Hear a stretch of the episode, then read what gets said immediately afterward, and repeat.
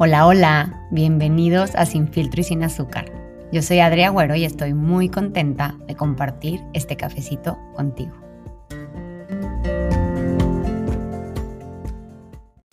Hola, espero estén teniendo un súper día. Oigan, hoy les quiero platicar eh, sobre algo que me encanta observar de la sociedad y creo que, que seguramente yo también lo hago con mis hijos es de aquellos regalitos que los demás nos ofrecen o nos dan sin preguntar si los queremos. Y hay veces que los recibimos con las manos abiertas y ni cuenta nos damos. Y hay otras veces que te incomodan esos regalitos y aún así los recibas, recibes. Y hay otras veces que espero que digamos que no. Creciendo en este camino de, sanación, eh, en un curso que me fascinó y estuvo muy fuerte también, nos dieron una hoja, varias hojas, eran como cinco, que, que de hecho las tengo que buscar para, para las postear por ahí. Pero nos dieron unas hojas donde mm, venían muchísimas características y tenías eh, cualidades y defectos también. Y tenías que ir poniendo un check, hace cuenta que venía la característica, por ejemplo, este, bondadoso, y luego venía mamá, papá, mía.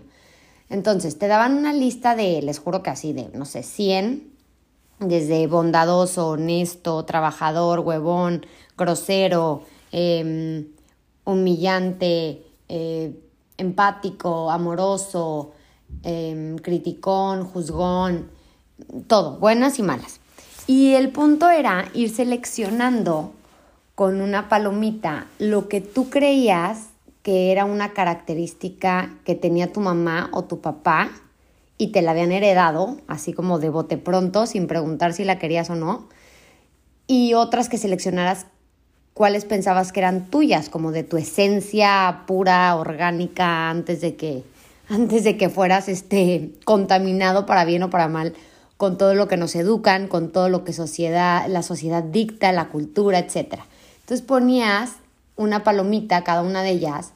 Y era, bueno, para mí fue impresionante ver como el resultado de cuántas cosas te heredaron por añadidura o porque dijeron en tu, en tu familia y generaciones atrás y atrás se cree tal cosa o en mi familia todas las mujeres son así, todos los hombres son así y cosas, o sea, me impresionó el darme cuenta que, pues, que muchas cosas de, de mi esencia o de lo que yo creía que era mi esencia, a lo mejor habían sido tapadas por otras que había heredado, que me habían hecho creer que era lo correcto, ¿no? Para vivir en sociedad, etc.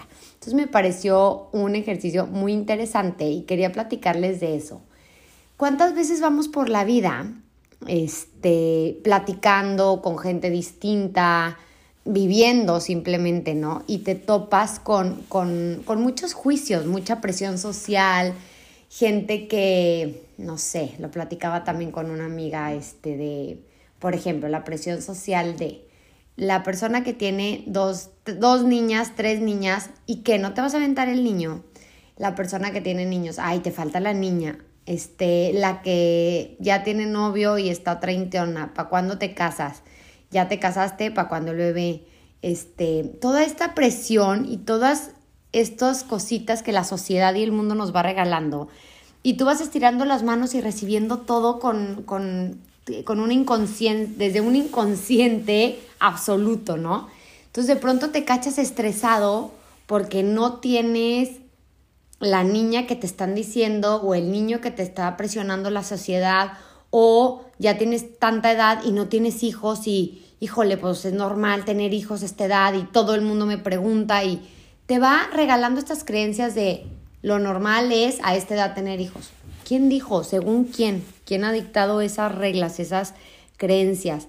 Este, o por ejemplo, no sé, tienes a la amiga malvibrosa que llega y todo el tiempo te está criticando. Entonces viene y das cuenta que llegó con un regalito, con una envoltura preciosa, pero puede ser piedras, puedes envolver este caca de perro, puedes envolver veneno de rata, ¿no? Entonces hay gente que llega y nos quiere entregar este regalito en las manos, ¿no? O pasarnos sus propios traumas o su propia energía que, es, que es tóxica.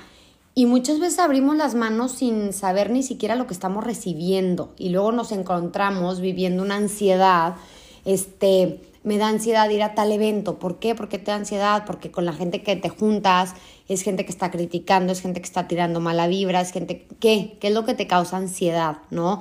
O eh, empiezo a sentir esta presión social por ser soltera o por no trabajas, ¿no? A mí, a mí me ha pasado que yo siempre trabajé. Eh, en una oficina o en un negocio o en algo, ¿no? Y eh, desde que tuve a Inés decidí que me quería quedar en mi casa y en ese momento se podía, así que lo hice por elección propia y vaya, cualquier mamá que me esté escuchando sabrá que este es un trabajo de 24/7, pero la típica de, entonces no trabajas, no haces nada y tú, mm, pues sí, sí hago, estoy en mi casa con mis hijos, llevo mi casa, voy al súper, esto, el otro, los llevo, los traigo, los visto, juego, no, es, al final es, no paras, pero te sientes un poquito juzgada por la sociedad, porque la sociedad ha dicho que ahora en el 2021 las mujeres trabajan y tienen el mismo valor y hay que luchar por los mismos derechos y es como, entonces no trabajas, es como por, o la que trabaja, ah, entonces todo el día trabajas, no estás en tu casa, paréntesis, ah, entonces no eres buena mamá porque no estás presente, o sea, todas esas cosas que la sociedad adoptado como creencias que nosotros mismos las vamos implementando ahí, ¿no? Porque siempre digo, ¿quién es la sociedad? Pues nosotras.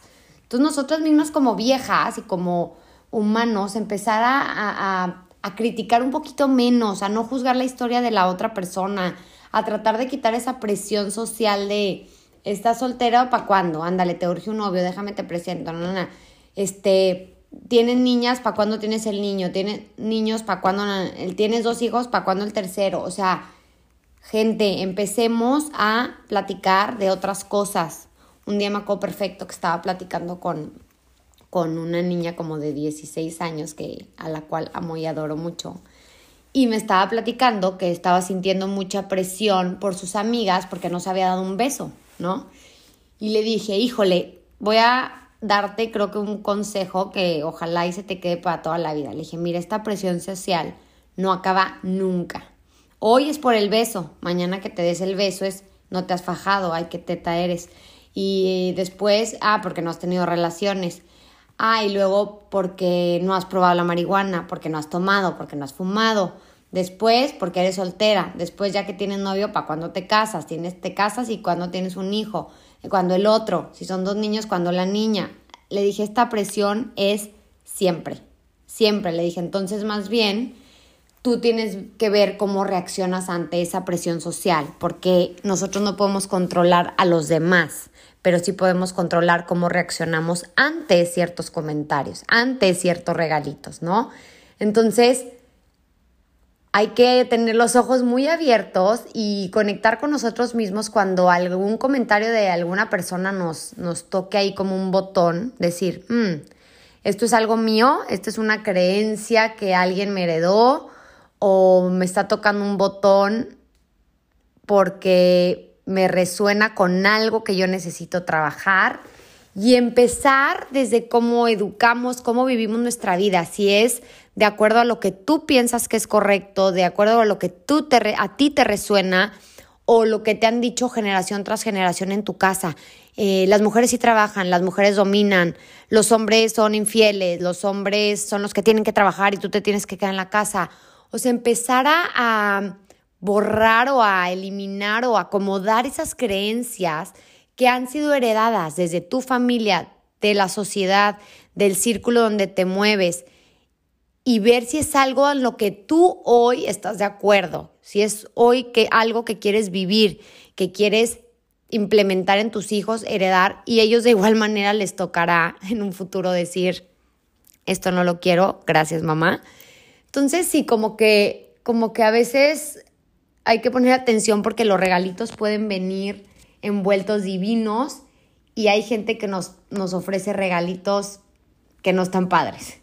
Y Ojo, esa gente no lo hace con mala intención. Ellos por lo general nos hablan desde su historia, desde sus traumas, desde sus carencias, desde los retos con, con, los que ellos se enfrentan el día a día, ¿no?